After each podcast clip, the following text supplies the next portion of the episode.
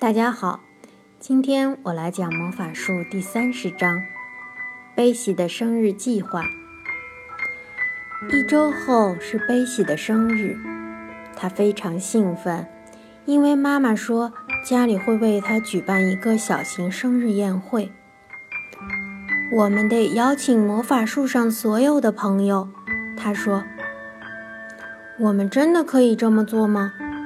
乔半信半疑地说：“我觉得妈妈不会喜欢喜太多夫人、大胡子先生、易怒的皮克金。可我们不能只邀请其中的一些人。”贝西说：“没有被邀请的人一定会很伤心的。”真是左右为难，弗兰妮说。我们应该去问问月亮脸和思思仙女怎么办。可是那天，妈妈说他们有许多家务事要做，不让女孩们跟乔一起去魔法树。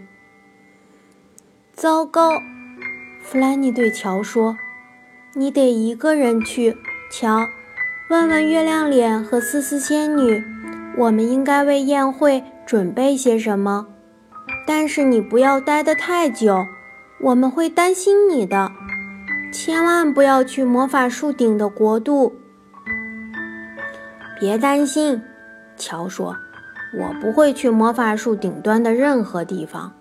以后我们冒险的机会多着呢。”说完，乔就出发了。他跑着穿过魔法森林，来到魔法树下。天实在是太热了，没有几个小精灵愿意出来。乔觉得在这么高的温度下爬树太遭罪了。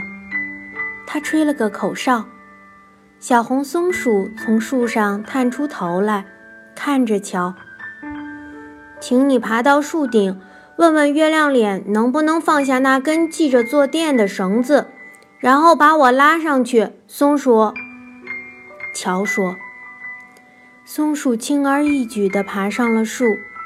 不一会儿，一根系有坐垫的绳子从树上滑下来。乔分开两腿坐在坐垫上，手紧紧抓住绳子。绳子开始往上升，在上升的过程中，不时地撞到一些树枝。这是个滑稽的过程。”可乔十分享受，他向坐在房子外面的易怒的皮克金招手。皮克金好奇地盯着看，当他看清是乔时，咧嘴笑了。猫头鹰们正在家里睡觉呢，而什么明先生居然醒着。他突然看到乔被绳子拉着，在空中左摇右晃。撞到树枝时，惊恐地从椅子上摔了下来，紧接着又从树枝上掉了下去，砸在下面树枝上打盹的平底锅先生身上。哎呀！平底锅先生惊恐地说：“发生什么事了？你为什么跳到我身上来了？”没事。什么名先生说：“看，桥在那儿。”桥？什么桥？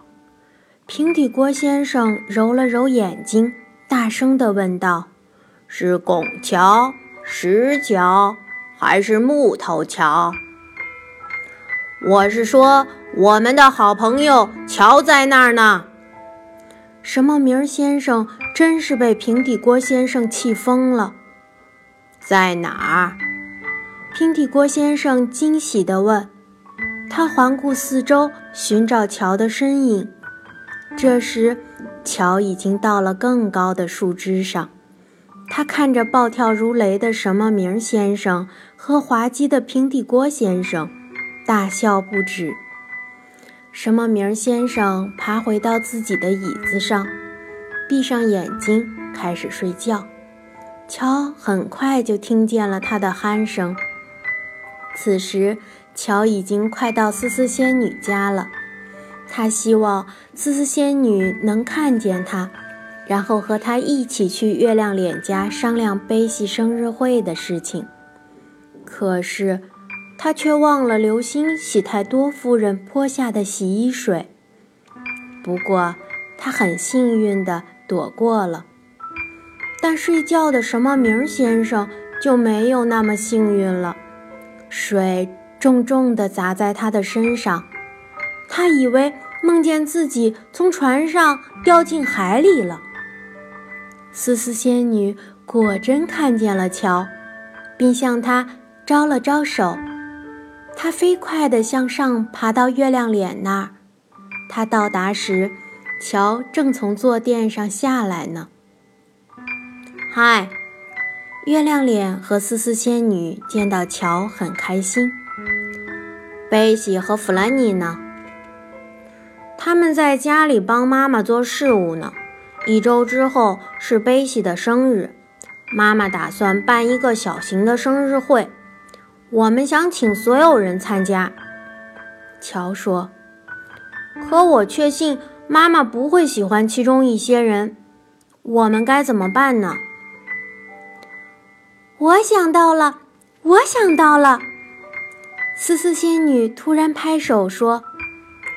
下周生日之地会旋转到魔法树的顶端，只要是过生日的人都可以去那儿。那里有一场为所有朋友举办的最最精彩的宴会。生日之地上次旋转过来的时候没人过生日，所以我们没去成。可这次我们能去了，因为贝西会邀请我们所有人的。听起来真不错，乔说。可我真的真的再也不想去任何古怪的地方了。我们似乎总会在奇怪的冒险中遇到麻烦。虽然到目前为止我们总能平安脱险，可谁知道下次我们会不会这么走运？哦，没有危险会降临在生日之地。月亮脸立刻说：“那是个非常迷人的地方，你们一定要来呀！这是个千载难逢的好机会。”好吧，乔开始感觉兴奋起来。我回去告诉他们俩。我会告诉树上的每个居民，还有大胡子先生以及他的矮人亲戚们。”思思仙女说。贝西想要所有人都去，不是吗？哦，是的，乔说。我们需要准备食物或其他什么东西吗？一个生日蛋糕怎么样？弗兰妮打算为贝西做一个香甜的生日蛋糕。叫他别做了，思思仙女说。贝西会在生日之地得到他想要的任何东西。哇哦，我们太幸运了！在生日之地旋转到魔法树顶时，有人要过生日。